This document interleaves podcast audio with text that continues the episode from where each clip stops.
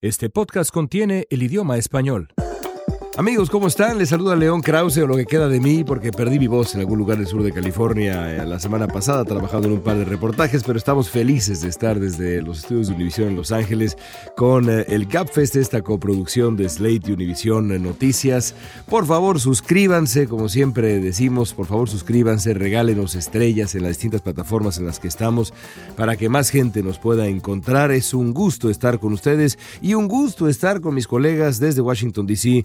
Janet Rodríguez de Univisión y Dori Toribio de Cuatro. ¿Cómo están? Bien. Muchos saludos, muy bien. Nos tienes preocupadas con esa voz, ¿estás bien? Pues eh, voy a recurrir al tecito y a lo mejor algún otro Mm. líquido que creo que tú vas a recomendar más adelante en el podcast. Y miel y limón. bueno. De- empecemos por miel y limón, ¿te gusta? Eso está muy bien cuando uno tiene así Mm. como dolor de garganta. Eso, ¿Eso es lo que me recomiendas? ¿Eso es Sí, lo que tomabas tú? De en momento la- sí. Si quieres luego cuando vaya avanzando el podcast entraremos en terrenos más peligrosos. Pero de momento Bueno, miel y perfecto. limón. cuando ahí Empezamos con miel y limón Sí. y Luego más avanzamos. adelante ya verán, ya verán la recomendación de Dori Torillo. Bueno, cuando los historiadores eh, estudien los años de Donald Trump, la figura de su yerno Jared Kushner va a ocupar, me queda claro, un lugar de gran relevancia. Kushner fue fundamental para conseguir el triunfo de Trump. Más allá de cualquier discusión sobre Rusia, lo cierto es que Kushner operó junto con, por cierto, Brad Parscale, este experto en Facebook y redes sociales que Trump acaba de nombrar como su jefe de campaña para la reelección en 2020, un esfuerzo de mensaje y targeting en Facebook que fue fundamental y genial para darle la vuelta no solo a estados, sino incluso a distritos específicos durante la elección presidencial.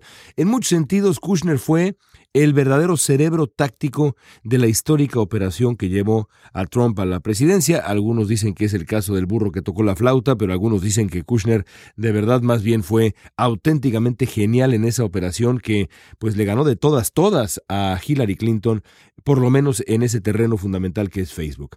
Ahora, después de aquello, Kushner podría haberse retirado de la mesa con sus ganancias y su prestigio, vuelto a Nueva York con sus negocios y dejar eh, al suegro en Washington que hiciera lo suyo. Pero el poder, el poder, caray, es seductor. Kushner decidió llevarse a su mujer y a sus hijos a Washington, comenzó a trabajar en la Casa Blanca, brazo derecho del presidente de Estados Unidos. Su suegro le dio, acto seguido, una lista casi cómica de responsabilidades desde China, México, la solución de la epidemia de opioides, la búsqueda de la paz en Medio Oriente, el yerno en jefe, el niño de oro encargado de la agenda más amplia imaginable. El problema es que para tener la lengua larga hay que tener la cola corta en la política y en todo, y Kushner guardaba secretos que debieron haberlo hecho inelegible para ocupar el puesto que todavía ocupa, junto con la autorización de seguridad de la que gozaba ahí sí en tiempo pasado. Kushner no reveló contactos con agentes extranjeros, además de tener posibles conflictos de interés financieros personales y empresariales. La gota que derramó el vaso fue la devastadora nota del Washington Post que revela hace unos días que diversos diplomáticos de al menos cuatro países, China, Israel, los Emiratos Árabes Unidos y, para mi sorpresa, los mexicanos, y digo para mi sorpresa porque de verdad para que te manipule un diplomático mexicano se necesita tener auténtico talento, planeaban manipular a Jared Kushner dada su inexperiencia y vulnerabilidad. Resultado, Kushner ha perdido su autorización de seguridad.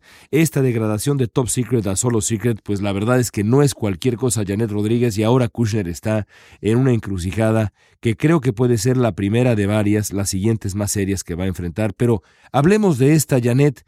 ¿Qué significa haber pasado de top secret a solo secret? Parece que es solo una palabra, pero esa palabrita, top, es cosa seria cuando uno trabaja en la Casa Blanca. Es cosa seria, es un privilegio tener un top secret. Eh, La verdad que Kushner al momento podría haber, eh, podía haber información clasificada, información secreta, información que solo un número contado de personas, eh, lo puedes contar con una sola mano, tienen acceso a ese tipo de información y que le ayudaba a hacer su trabajo, como tú bien ya lo dijiste en un principio, él tenía un portafolio bastante amplio, eh, bastante importante de llegar a un acuerdo de paz en el Medio Oriente, de ser este puente con México y muchísimas otras cosas en China. El presidente la semana pasada dijo que esto era una decisión que le iba a tomar el general Kelly, que finalmente el general Kelly eh, era el encargado de decidir quién tenía eh, esta acreditación secret, top secret y demás, y que finalmente Kelly hizo lo que él vino a hacer a la Casa Blanca, poner orden. Y poner orden significa que el mismo tratamiento se le iba a dar a Jared Kushner que a los demás que aún no tienen esa revisión de antecedentes completa, que el FBI por alguna razón u otra ha dicho que estas personas no deberían tener acceso a información clasificada y confidencial. Y bueno, vamos a ver cuánto dura Jared Kushner dentro de la Casa Blanca sin poder tener la información que, a la que eh, hasta el momento ha tenido el privilegio de tenerla y si es que el presidente hasta el momento ha dicho que no va a pedir un permiso especial para que Kushner tenga acceso a esta información, si eso se mantiene o si de alguna manera u otra Kushner se cuela en la oficina oval sin que se entere nadie y puede seguir teniendo acceso a esta información. Ahora, Dori, la pregunta es esta. ¿Puede un asesor de alto nivel del presidente de Estados Unidos, encargado de solucionar todos los problemas del planeta Tierra, hacerlo con el mismo acceso de seguridad que tienen literalmente ¿eh? los que llevan el correo de oficina en oficina en la Casa Blanca, Dori? ¿Puede? No, recordemos que uno de los encargos que tiene el yerno del presidente, que a mí me gusta subrayarlo porque ya nos hemos acostumbrado tanto a que el presidente de Estados Unidos nombrara a su hija y a su yerno como asesores senior de la Casa Blanca, que ya casi nunca lo decimos. No, no. Estamos hablando de, empezamos la semana hablando de la hija del presidente en Corea del Sur y ahora terminamos la semana hablando de el yerno que sigue siendo asesor máximo en la Casa Blanca. Él tiene uno de los encargos más difíciles de la historia, que es llevar la paz a Oriente Medio, por ejemplo. Y ahora mismo él ya no puede asistir a los briefings diarios del presidente. Esta es una de las, eh, uno de los privilegios que ha perdido cuando se rebaja su, su, credencial de seguridad. Tampoco puede asistir a muchas de las reuniones del Consejo de Seguridad Nacional de la Casa Blanca.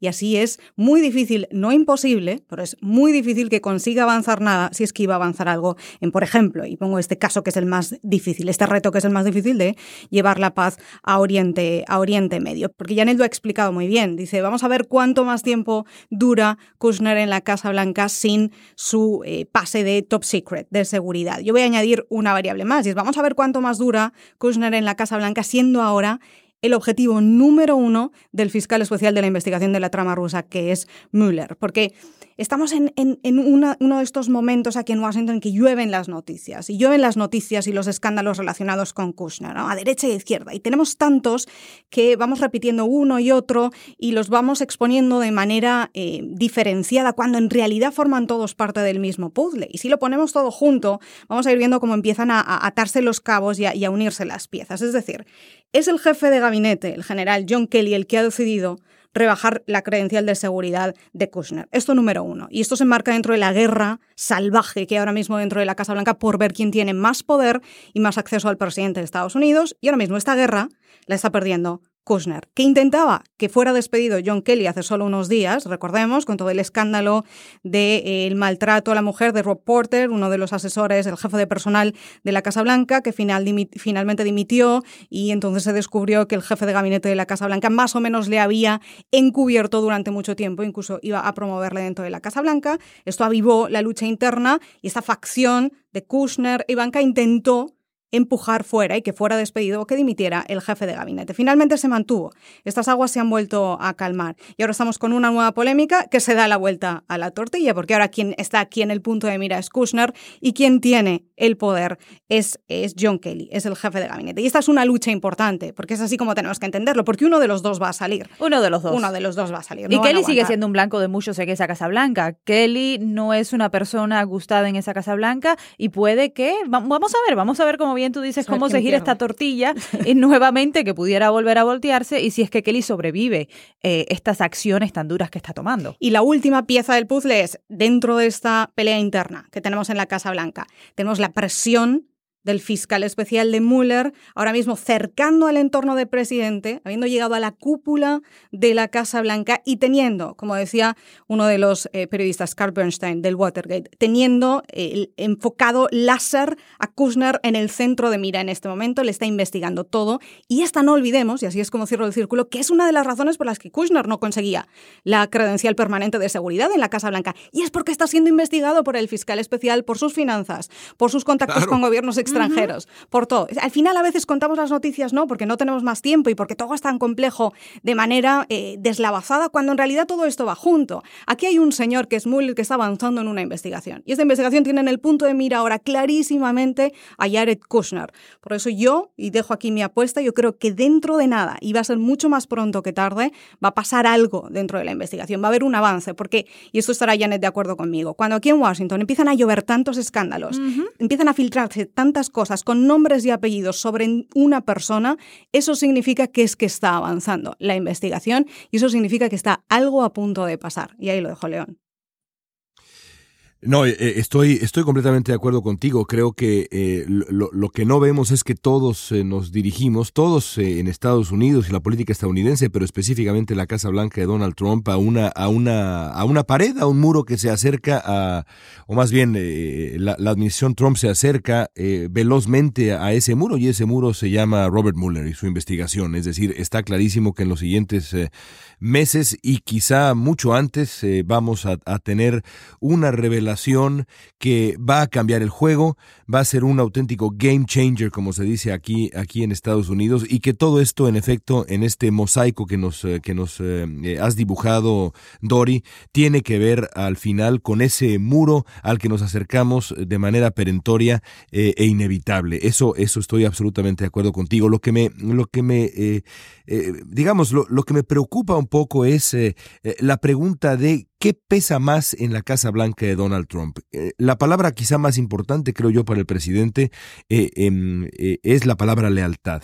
¿Cómo interpreta la lealtad Donald Trump? Por supuesto, lo ideal sería que confiara en su jefe de gabinete que le dice, perdón, presidente, este hombre por más que sea su yerno, por más que sea el abuelo de sus nietos adorados, por más que sea el esposo de su hija, que es la niña de sus ojos, literalmente, este hombre no puede estar en la Casa Blanca, no puede ser parte de su equipo. Dígale al señor que se regrese a Nueva York, que se retire de este, de este cargo y deje esto a los profesionales. Ese sería el escenario ideal. Pero yo sigo pensando que en la mente de Donald Trump, el escenario que realmente va a ocurrir va a ser el contrario. Y, quería yo plantearles, digamos, una, una apuesta. Eh, pensemos, digamos, dentro de 30 días, 45 días, 60 días incluso. ¿Quién está en la Casa Blanca, John Kelly o Jared Kushner? Yo creo que últimamente ninguno de los dos sobrevive. Yo creo que sin una, eh, sin la credencial para tener acceso, como ya dijimos al principio, a información eh, importante, secreta, Jared Kushner no sobrevive y no sobrevive John Kelly con toda la presión que tiene y con todos los pasos que está tomando para allí guardar, eh, pues tener un orden y ese orden no es bienvenido en esta Casa Blanca de caos. Yo si esto dependiera solo de Trump, estoy segura que saldría John Kelly porque tú mencionabas la palabra lealtad, pero yo creo que Trump lo que más le importa es la familia y de ninguna manera lo veo echando ni a Ivanka ni a Jared Kushner. Ahora bien, tenemos el factor Mueller, es decir, puede ser que Kushner tenga que salir de la Casa Blanca no por decisión del presidente, sino eh, por algún resultado, alguna acusación, alguna imputación dentro de la investigación de la trama. Y no precisamente a Nueva York, ¿no? Y, no, precisamente, no, precisamente. Yo creo que Kushner sale solo. Yo creo que Kushner en algún momento, porque se cansa. Yo creo que Kushner en algún momento eh, dice, mira, uh, yo he logrado lo que he logrado, que vamos, al momento no ha logrado nada, eh, y, y, dice, pues prefiero regresar a mis negocios y atender el negocio familiar y dejo en manos de mi esposa las responsabilidades que, al momento eh, tengo. Dios nos agarre confesados. Dios nos agarre es muy interesante cuando mencionabas, León, la lealtad, porque es muy curioso cómo Trump exige lealtad a todo el mundo, pero no ha entendido que la lealtad es un camino de dos vías. Es decir, eh, si yo te pido lealtad a mí es porque tú tienes que ser leal conmigo. Y el presidente le pide lealtad, y en este momento a quien tengo en mente es al fiscal general de Estados Unidos, el pobre, Jeff Sessions. El nuevo el presidente blanco. pide lealtad a todo el mundo y le pide lealtad a sus secretarios y considera que nunca pueden hablar mal de él, ni llevarle la contraria y cumplir todo lo que digan. Ahora bien, él puede en Twitter a las 6 de la mañana insultarles, desprestigiarles, quitarles la autoridad, como ha estado haciendo estos, estos días con el, jefe de justicia de, de, su gobierno, diciendo que eh, básicamente todo lo que está haciendo es un desastre y que las cosas hay que hacerlas de otra manera, en concreto con la investigación que ha abierto sobre los procedimientos eh, del FBI dentro de la investigación de la trama rusa. Y esta es la pieza que a mí me va a fallar, León. Es decir, si realmente Donald Trump operara con lealtad con los suyos, con su equipo en la Casa Blanca y en el gobierno, nadie se iría.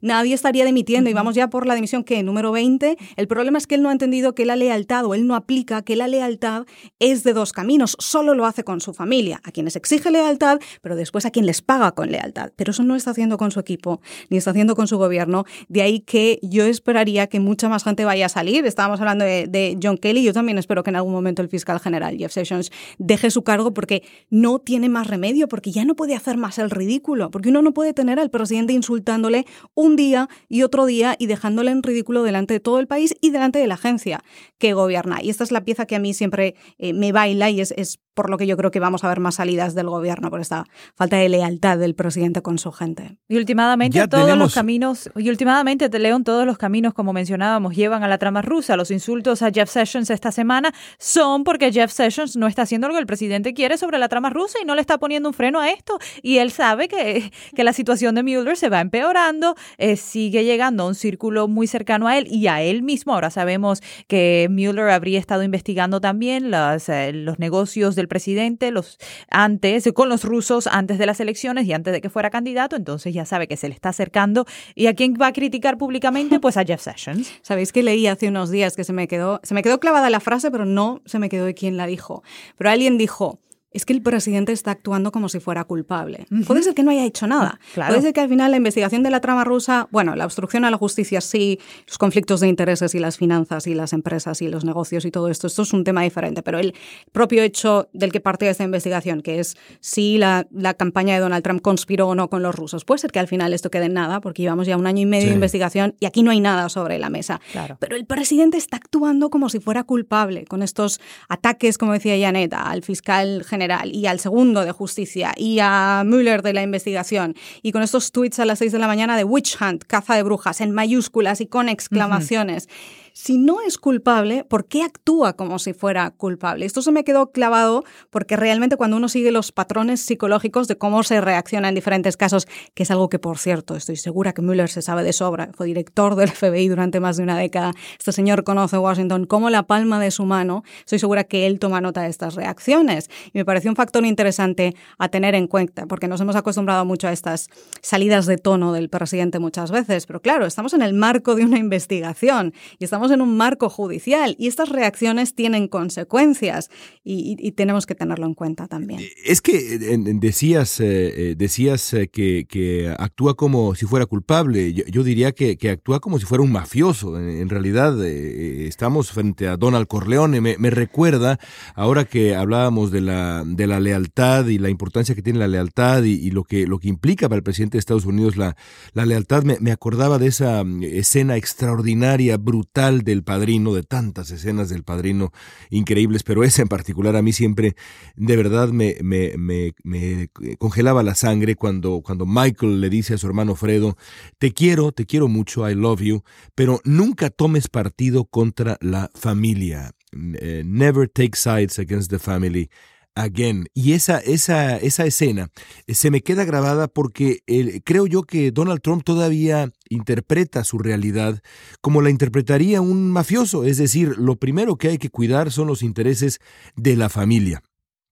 Inmediatamente después, que son sinónimo de los intereses de la familia, los intereses del propio padrino, del hombre que está hasta arriba de la familia, en este caso el propio Donald Trump. Lo que nadie le ha dicho al presidente Trump, o lo que él quizás simplemente no puede entender, es que cuando uno es presidente de Estados Unidos, o fiscal general de Estados Unidos, o asesor del presidente, o lo que digas y mandes, uno no se debe al presidente de Estados Unidos. La lealtad no es con el presidente de Estados Unidos. El director del FBI, James Comey, no le debe lealtad al presidente de Estados Unidos, le debe lealtad al pueblo de Estados Unidos, al pueblo estadounidense, es decir, a este hombre, a este eh, protomafioso de Manhattan que ocupa la Casa Blanca, y lo digo de verdad con toda claridad porque así se comporta, nadie le ha dicho eh, eh, lo que implica poner la mano sobre la Constitución estadounidense, lo que implicó ese momento absolutamente solemne, casi diría yo sagrado, nadie le ha explicado lo que eso implica.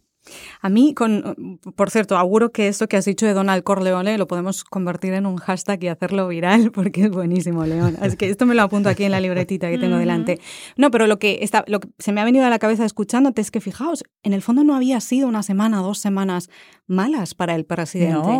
Le había subido la popularidad, había gestionado más o menos bien todo el tema del tiroteo en Florida con propuestas que ha conseguido sacar adelante, ha conseguido hacer cosas inmediato. Después también propuso todo aquello de armar a los profesores, que ha sido más polémico. Pero incluso en algún momento pareció que hasta estaba llevándole la contraria a la poderosa Asociación Nacional del Rifle, algo que en un presidente republicano tiene mérito. Yo creo que las últimas semanas le habían ido bien y se había reflejado incluso en las encuestas de aprobación. Y tiene esta capacidad de boicotearse a sí mismo, de cuando las cosas van bien, entonces lanza estos tweets o no sale a actuar como tiene que actuar cuando hay este tipo de caos dentro de su Casa Blanca, lo cual acaba perjudicándole a él mismo porque llevaba una temporada muy buena. Y cuando el presidente hace cosas bien también tenemos que decirlo.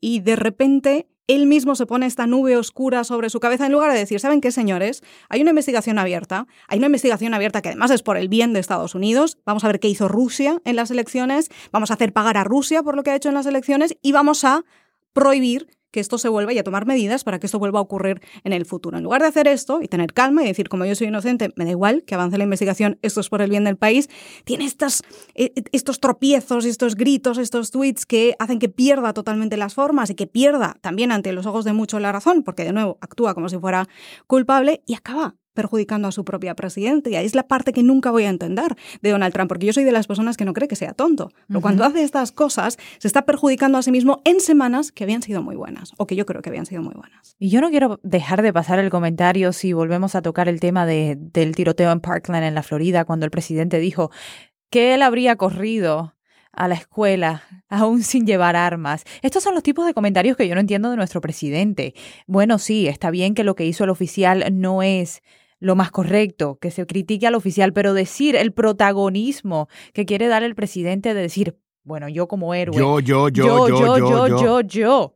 Pero vamos, señor presidente, si usted nunca sirvió en el ejército de nuestro país, nunca se ha enfrentado a nadie, nunca ha hecho nada eh, con, con, un arma que sepamos hasta el momento, entonces, ¿por qué ponerse en ese, en ese escalón de, de héroe, de, de, de, que yo soy el que hubiera hecho todo, todo lo mejor cuando sabemos que tiene un problema de obesidad, que lo ha dicho su propio, eh, su propio médico, que a lo mejor no hubiera ni podido correr tres metros para llegar a la escuela? Es, es que esas son las cosas que uno dice, ¿por qué? Hubiera, hubiera, llegado al día siguiente. Además, el, el mismo creo. ¡Ahí voy, ahí voy! Es que el, el, problema tienes toda la razón. Es que se, se creó una controversia. Claro. claro. se creó una controversia que, bueno, vamos bien, estás escuchando a los estudiantes, has traído, hubo un, un una sesión, eh, una audiencia muy, muy poderosa con estos niños, con sus padres, donde el presidente tuvo que someterse a escuchar a, a padres que le qué dijeron. Buena esa audiencia. Esa audiencia estuvo y qué bien lo hizo, y qué bien lo hizo.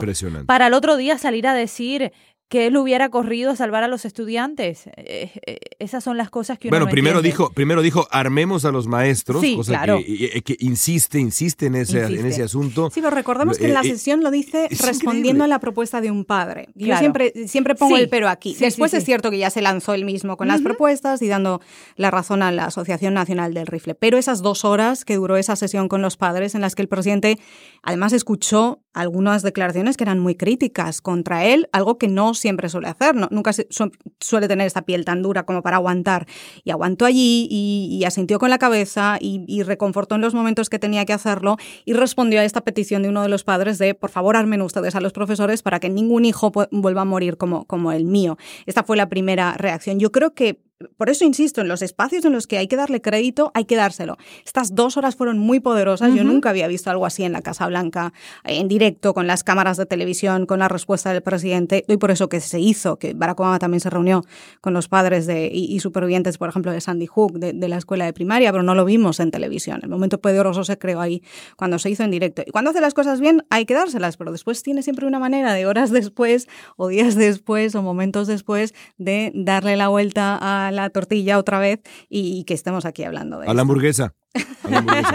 Yo me quedo la con la tortilla, León, que es más Yo, yo, no, yo, yo también, pero te aseguro patatas. que Donald Trump, Donald Trump se queda eh, Con la hamburguesa, con, claro que sí. una, dos o tres o hasta cuatro hamburguesas. Debería, la verdad, regresar a la tortilla para que pueda correr como una gacela la próxima vez que haya una emergencia. Bueno, pues hasta ahí nuestra primera conversación en el GAPFest. Ahora vámonos a una entrevista que tenemos auténticamente interesante. Está usted escuchando el Gafest en español. Soy León Krause. Esta semana con Dori Toribio y Janet Rodríguez desde Washington, D.C. El día de hoy. El día de hoy nos acompaña el secretario de Estado de California, Alex Padilla. Padilla es hijo de inmigrantes mexicanos, es una de las figuras hispanas y francamente no hispanas más importantes de la política en California, del Partido Demócrata en California y en el país. Secretario, ¿cómo está? Muy bien, muy bien. Este, gracias por tenerme en el programa y uh, saludos a todos los radioescuchas. Al contrario, hay muchos temas que tratar con usted, pero quiero empezar por un asunto urgente que es el censo. Yo estoy seguro de que muchos de nuestros podcast escuchas, de la gente que nos está escuchando en este momento, deben estarse preguntando, ¿el censo? ¿Por qué es importante, urgente el censo? ¿Qué está pasando? Eh, lo cierto es que, bueno, el censo es enormemente importante y está pasando algo potencialmente muy grave. ¿Por qué está usted preocupado por el censo, secretario? Sí, aunque faltan dos años para participar en el censo uh, que se llevará a, cabo en el año 2020, las preparaciones para el censo han comenzado y desafortunadamente uh, van atrasados.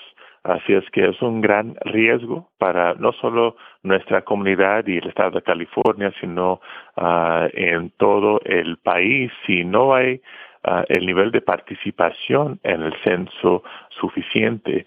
Eh, pone en cuestión no solo ah, los fondos federales que reciben cada estado y nuestras comunidades, fondos, por ejemplo, para ah, programas de salud, para infraestructura, para el sistema de educación y viviendas, etcétera. Pero el censo también es lo que determina nuestra representación en el Congreso federal. Depende del censo, ah, se decide cuántos representantes le pertenecen a cada estado.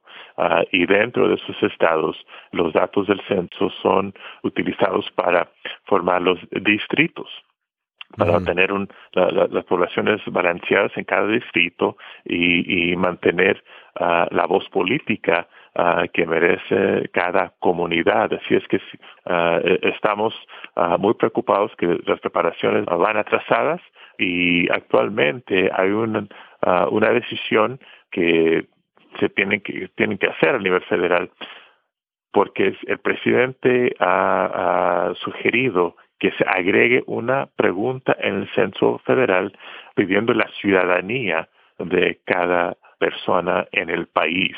Ah, y, nuestro temor es que tendrá el efecto de intimidar ah, y que muchos inmigrantes, ciudadanos o no, ah, o, legales o no, van a decidir no participar en el censo por, por esa pregunta y, nos va a tener el, el, daño que les expliqué. Y evidentemente, evidentemente eh, Dori, si, si no te cuentan, no cuentas. Ese es el gran problema con este asunto del censo Dori Toribio. Sí, siempre pasa bajo el radar y al final es cierto que el censo es uno de los asuntos fundamentales en cualquier tipo de convocatoria electoral, pero quería preguntarle, secretario Padilla, por explicarlo claramente a nuestros oyentes, ¿a qué se debe exactamente esos retrasos? ¿Se debe a la inclusión de esta pregunta sobre la ciudadanía o hay más factores? ¿Por qué se está retrasando la preparación del censo? Sí, no, esta, esta pregunta de la ciudadanía es solo el último uh, preocupación.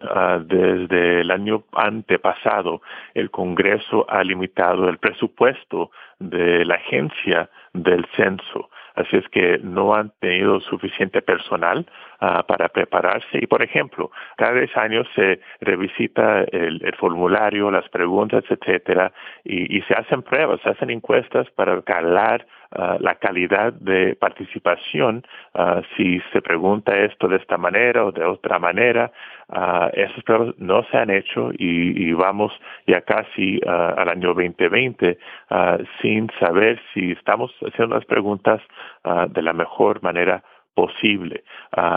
También hay falta de personal en el departamento, inclusive el director o la directora del censo, el, director pasado uh, dejó el puesto el año pasado y anunciando su uh, salida dijo que le preocupaba, preocupaba bastante la falta de recursos de preparación para el censo, casi un año después. Ah, el presidente Trump no ha nombrado a alguien que, que tome ese puesto tan, tan importante dentro del Departamento de Comercio. Y para mí es obvio, están completamente comprometidos a un centro que no cuenta a las, a las comunidades, las, las poblaciones más vulnerables, inclusive nosotros. Y secretario, ¿quién y cuándo finalmente tendrá que decidir si esta pregunta de la ciudadanía se hará en el censo del 2020?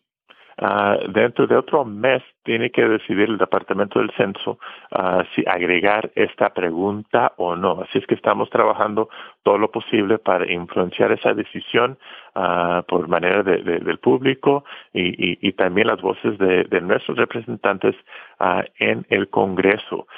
esta pregunta de ciudadanía se ha preguntado el pasado pero ya hace más de 50 años que fue eliminada del, del, del censo que tomamos cada 10 años por el efecto que tomó en el pasado de, de, de un nivel más bajo de participación de, la comunidad inmigrante y otras comunidades uh, vulnerables. Es decir, que eh, expertos pasados, directores del centro pasados, demócratas y republicanos, presidentes en el pasado de, ambos partidos, han elegido no uh, agregar esta pregunta otra vez hasta hoy en día que vemos a este presidente Trump uh, que, amenaza a nuestra comunidad cada día uh, y uh, el pretexto de la pregunta este año es tratando de encontrar eh, el fraude electoral que, que verdaderamente no existe, pero en su mente sí existe.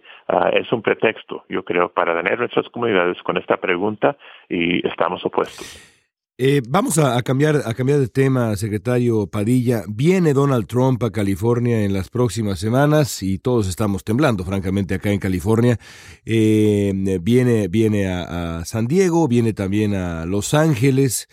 Eh, por ahí alguien en político.com lo describía como el tour de alucinación de Donald Trump, ahora con, su, con su obsesión con la seguridad fronteriza y el muro y, y demás.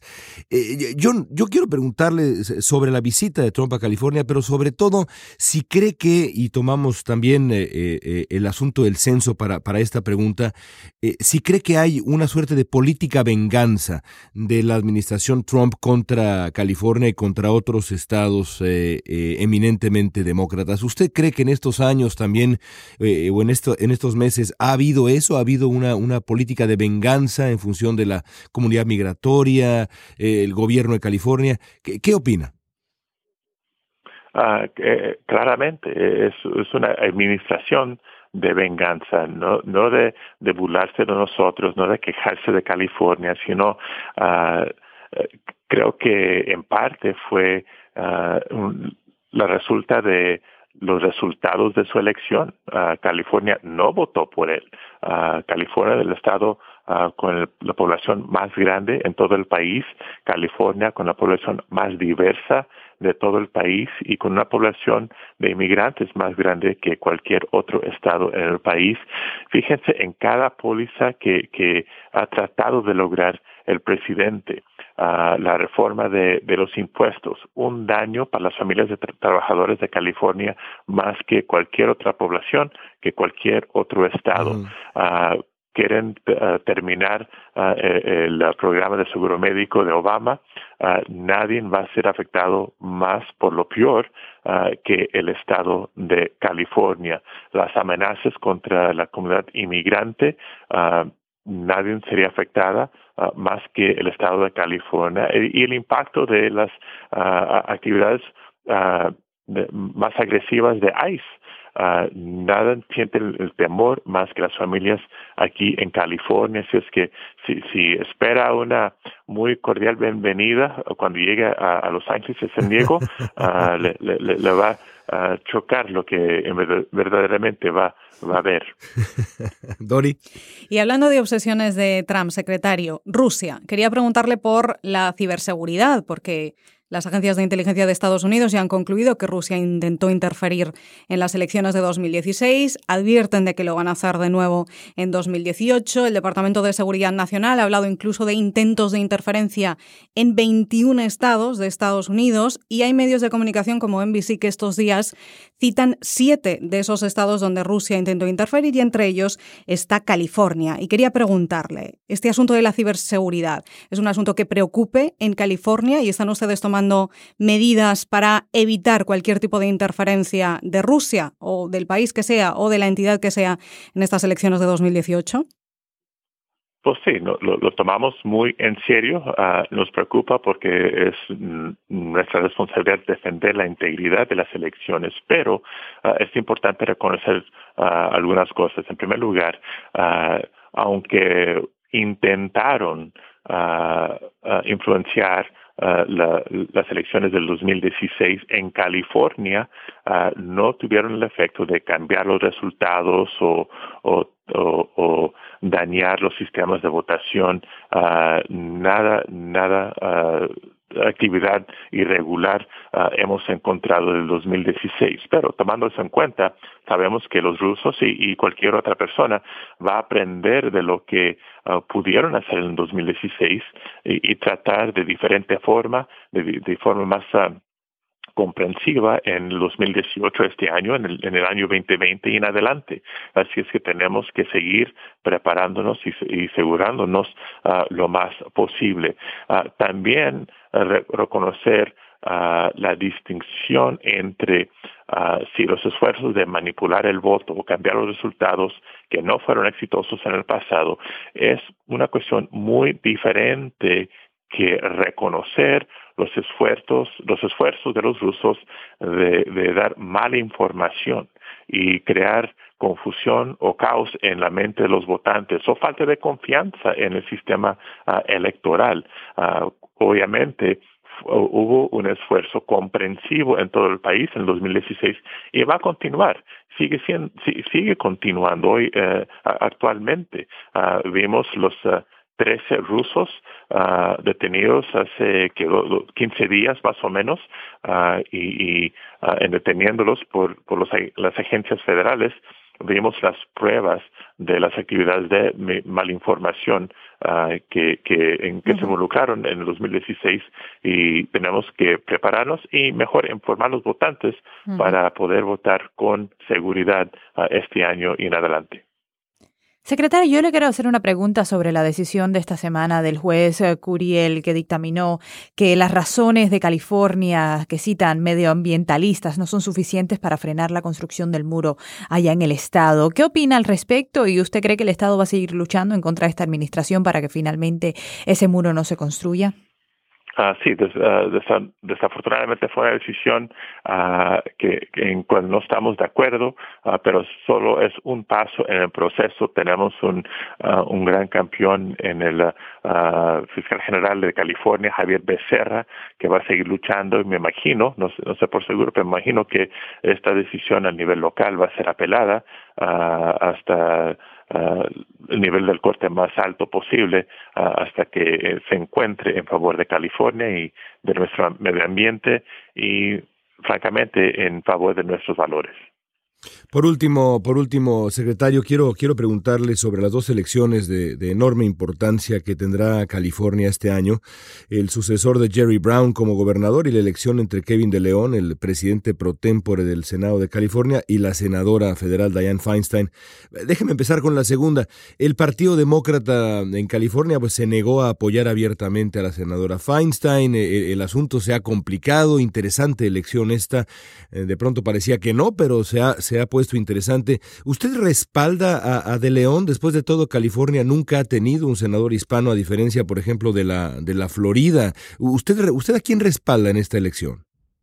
Sí, bueno, personalmente voy a ser honesto, yo respaldo a la senadora Feinstein Uh, mi primera oportunidad trabajando por el gobierno fue trabajando por ella hace 20 años uh, y uh, creo que en los asuntos más claves, no solo para nuestro partido, sino para el Estado y nuestras comunidades, ella ha sido una, una, gran campeón y con esos asuntos, los, las amenazas de los rusos al sistema electoral, la cuestión de, de, de ciberseguridad eh, en nuestro país, los puestos que ella lleva en, los comités en el Senado son muy, muy claves y es importante mantener su, su, liderazgo. Nada en contra del de, senador estatal uh, de León, servimos juntos en la legislatura pero creo que lo bueno para la comunidad latina en California es que tenemos candidatos uh, en casi todos los puestos, candidatos viables. Uh, Javier Becerra se, se, postula por reelección, uh, Villaraigosa para gobernador de León, para el Senado federal, Ricardo Lara para comisionado de seguridad a nivel estatal, Tony Thurman, panameño, para el superintendente de instrucción pública en California, en casi en casi todos los puestos estatales tenemos un, un candidato latino preparado, listo para servir, haciendo campaña fuerte y los votantes van a decidir. ¿Y quién, a quién apoya usted entre, entre Gavin Newsom y eh, Villarraigosa en la, la carrera para gobernador? Pues eh, igualmente los conozco a todos, eh, inclusive a John Chang, otro candidato demócrata, uh, todos muy muy buenos servidores públicos, uh, pero en mi opinión personal, uh, Newsom el más preparado y, y, listo para servir en esta capacidad. Bueno, interesante, interesante. Secretario, qué placer tenerlo con nosotros. Gracias. Eh, la, la, la, lucha en California eh, va a dar mucho de qué hablar. Seguramente habrá oportunidad de escucharnos de nuevo. Gracias, eh, secretario. Muchas gracias y hasta pronto.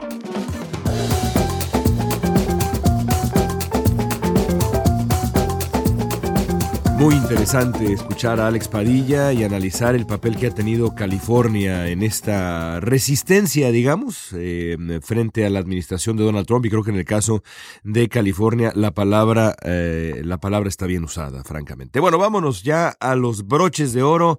Vamos a comenzar el día de hoy contigo, Janet. Adelante. Pues yo quiero regresar a la política para el broche de oro, regresando a este movimiento de Me Too que una vez más ha tenido pues éxito, por así decirlo, y en este momento en el estado de Arizona. Esta semana hubo una contienda en Arizona y unos resultados interesantísimos. Allí Steve Montenegro, un republicano salvadoreño que nació en El Salvador y migró a los Estados Unidos cuando tenía cuatro años y que se ha hecho carrera como un republicano conservador, eh, ministro de su iglesia, pastor eh, pues extremadamente religioso, de fe en familia, y perdió las elecciones. ¿Por qué? Porque una jovencita que trabajaba en el Senado de, eh, Estatal de Arizona lo acusó de tener una relación amorosa de él, con él a través de mensajes de textos, de que se mandaban mensajes insinuantes los unos a los otros. Él negó las acusaciones en su momento y después dijo que bueno, que sí, que reconoció que esos textos eran de él. Lo interesante de todo esto es que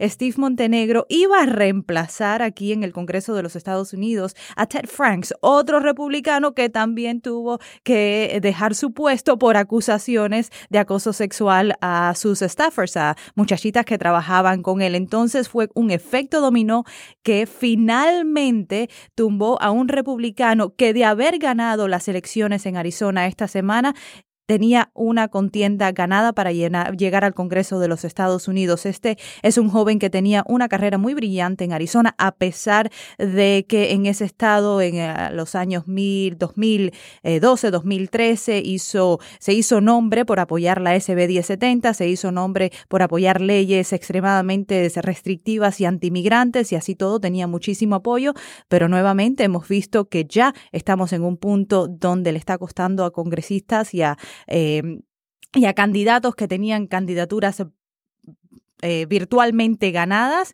el puesto al Congreso de los Estados Unidos. Así que con eso cerramos con el Me Too que ya está dando resultados, diría yo. En el mundo de la política. Bueno, como yo sé cuál es el eh, broche de oro que tiene entre manos Dori Toribio, voy a, tomar la palabra ahora para hablar del mío, que no es eh, tampoco alejado del mundo de la política. La cadena de tiendas, eh, y, creo yo que esta es una noticia de verdad enorme porque refleja también ya reacción del mundo empresarial al debate de la compra y tenencia de armas. La cadena de tiendas Sporting Goods, que es sin duda alguna una de las más importantes, una de las principales de Estados Unidos cuando se trata de la venta de este tipo de, de, productos, eh, por supuesto productos deportivos que, que, que, no hacen daño a nadie, inofensivos, pero productos que hacen daño a mucha gente, como las armas, ha decidido dejar de vender rifles de asalto, como el que en su momento se utilizara precisamente en la masacre allá en Florida, el famoso AR-15, y eh, pues eh, otros eh, rifles de esta índole, ha decidido Dick Sporting Goods eh, a pesar de la, de la avalancha de críticas de los ultraconservadores y de los eh, simpatizantes de la NRA, ha decidido dejar de vender estos rifles de asalto. Y esto se une a mm, la reacción de eh, otras, pues, auténticas instituciones del mundo corporativo estadounidense, como es el caso de la agencia de renta de autos Hertz, mm. que como otras agencias de rentas de autos está pues desapareciendo porque Uber y Lyft de verdad se están llevando esas esas industrias a otro, a otro tiempo, pero bueno, esa es otra discusión. MedLife Insurance y la propia Delta Airlines, eh, de, eh, empresas que a su manera le han dado la espalda a la NRA después de eh, la terrible masacre en la Florida. Y yo creo que esto pues refleja eh, o por lo menos uno esperaría que esto comience a reflejar un cambio, no solamente en la opinión pública estadounidense, sino también en la manera como responde eh, ese gran poder que en Estados Unidos es don dinero. Cuando las eh, empresas empiezan a tomar acciones sobre un asunto de política pública, eh, las cosas empiezan a cambiar. Eso no me cabe la menor duda. Pero ¿por qué lo han hecho? ¿Por qué están cambiando Delta, Hertz, MetLife y ahora de manera muy polémica y peligrosa para ellos desde el punto de vista del negocio Dick Sporting Goods? Bueno, porque creo yo que la opinión de los estadounidenses también está eh, cambiando en algunos casos y consolidándose eh, en contra de esta, de esta locura que son las armas en Estados Unidos. 70% de los estadounidenses apoya el día de hoy leyes más estrictas de compra y tenencia de armas y cuando se trata de ciertos cambios específicos, el, apoyo a, leyes más estrictas es todavía mayor. Así que las empresas no son tontas, se dan cuenta dónde está el pulso de sus consumidores y de ahí que estén tomando estas decisiones que a mí en lo personal, no sé a ustedes, me deja pues no solamente satisfecho, sino esperanzado. Es extraordinario. Qué, qué buen broche has elegido, León, porque además estos días leía una encuesta de Florida en la que miden el índice de aprobación de la Asociación Nacional del Rifle y ha caído a un 35% en Florida, que era uno de los estados donde eh, la Asociación Nacional del Rifle siempre ha tenido una grandísima popularidad. Y esto solamente en un espacio de dos semanas. Habrá quien nos escuche y diga, bueno, pero eso no es nada. Hasta que el Congreso no haga algo, no se cambien las leyes en Estados Unidos, no se eviten estas masacres, estos cambios no significan nada.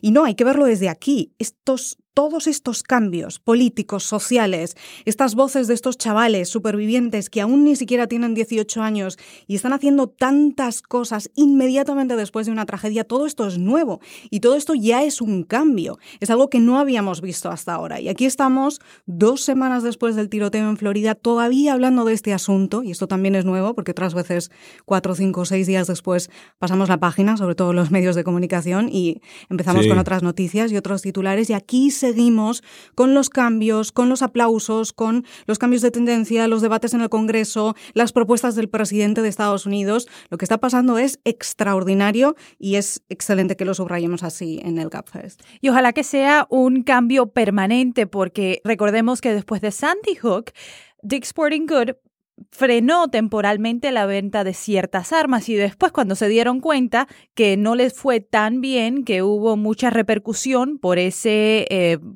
e, por, lo que hicieron en ese momento, pues volvieron a vender las armas. Ahora dicen que sí, que esto va a ser, eh, el la directiva de, de Goods dice que va a ser algo permanente, pero bueno, ojalá que así sea.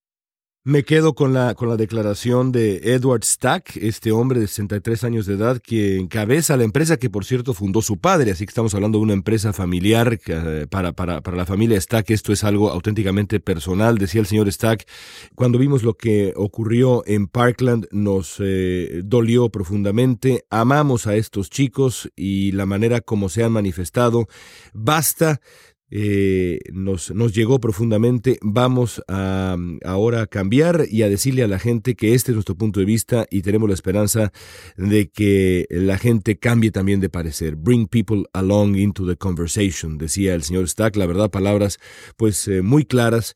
A mí, insisto, esto me llena de esperanza. Bueno, vámonos ahora con Dori Toribio y su broche de oro para cerrar con un poquito eh, un poquito de, de, sabor y de, tranquilidad y vamos a relajarnos un poco. Yo voy a cerrar de alcohol, Para, para, decirlo con claridad, con un poquito de alcohol. Mi tema a pesar es algo... de que es temprano. Es, temprano, pero no importa, no, nunca es mala hora para esto, porque el tema es más trivial pero igual no lo es tanto, porque ha generado un gran debate en las redes sociales y eso es lo que a mí me ha hecho escoger este tema para traerlo aquí como, como broche del programa. Y es que eh, la compañía de whisky Johnny Walker, aprovechando que estamos en marzo y que en marzo se celebra el Día Internacional de la Mujer y además aquí en Estados Unidos es el mes de la historia de las mujeres, han decidido vender una botella de whisky edición limitada con la etiqueta negra que en lugar de llevar a Johnny Walker en la etiqueta va a llegar una versión femenina de Jane Walker y será la etiqueta así, se va a vender durante el mes de marzo y la compañía dice que quiere así, después de 200 años de historia de esta compañía de whisky, que quiere así adaptarse a la modernidad y a los debates que están teniendo lugar ahora en, la sociedad. Quiere que sea una especie de símbolo del progreso. Claro, no todo el mundo ha interpretado para bien esto. Hay todo un debate en las redes sociales de muchas mujeres que dicen que para qué, que yo no necesito que haya otra mujer en una botella de whisky para poder beber whisky tranquilamente cuando a mí me apetezca o que no necesito que una compañía me utilice como elemento de marketing para vender eh, estas cosas. Pero eh, lo cierto, yo prefiero eh, casi enmarcarlo todo más dentro de todos estos pequeños movimientos de cambio que estamos viendo en estos tiempos, que sí, a todo le podemos buscar un lado negativo y un lado de marketing, incluso un lado político, pero también le podemos ver la perspectiva social. Por ejemplo, Kentucky Fried Chicken también hace solo unas semanas utilizó por primera vez una mujer para interpretar al coronel Sanders, a, la cantante de, de country Arriba McIntyre, para interpretar al, coronel y eso también era la primera vez que ocurría. Y también a mucha gente le sentó fatal y dijo que eso para qué, que las mujeres no necesitamos hacer estas cosas para conseguir la igualdad, pero al final son cambios sociales, es romper estereotipos, es crear sorpresa y es, y por eso traigo el tema aquí, poner el debate sobre la mesa para que por lo menos se hable de ello. Así que para quien quiera, que sepa que este mes de marzo tiene la opción de tomarse un whisky Jane Walker en vez de Johnny Walker. Vamos a ello, Dori, tú y yo ahora vamos a comprar la botella. No, sé si, no, es, mala idea para cerrar la semana. Mientras, mientras sepa como el Johnny Walker, a mí que me Eso es lo importante lo que sea. Exactamente. Jane, Johnny, whatever, Joey. A mí que me pongan enfrente un buen whisky y yo soy feliz.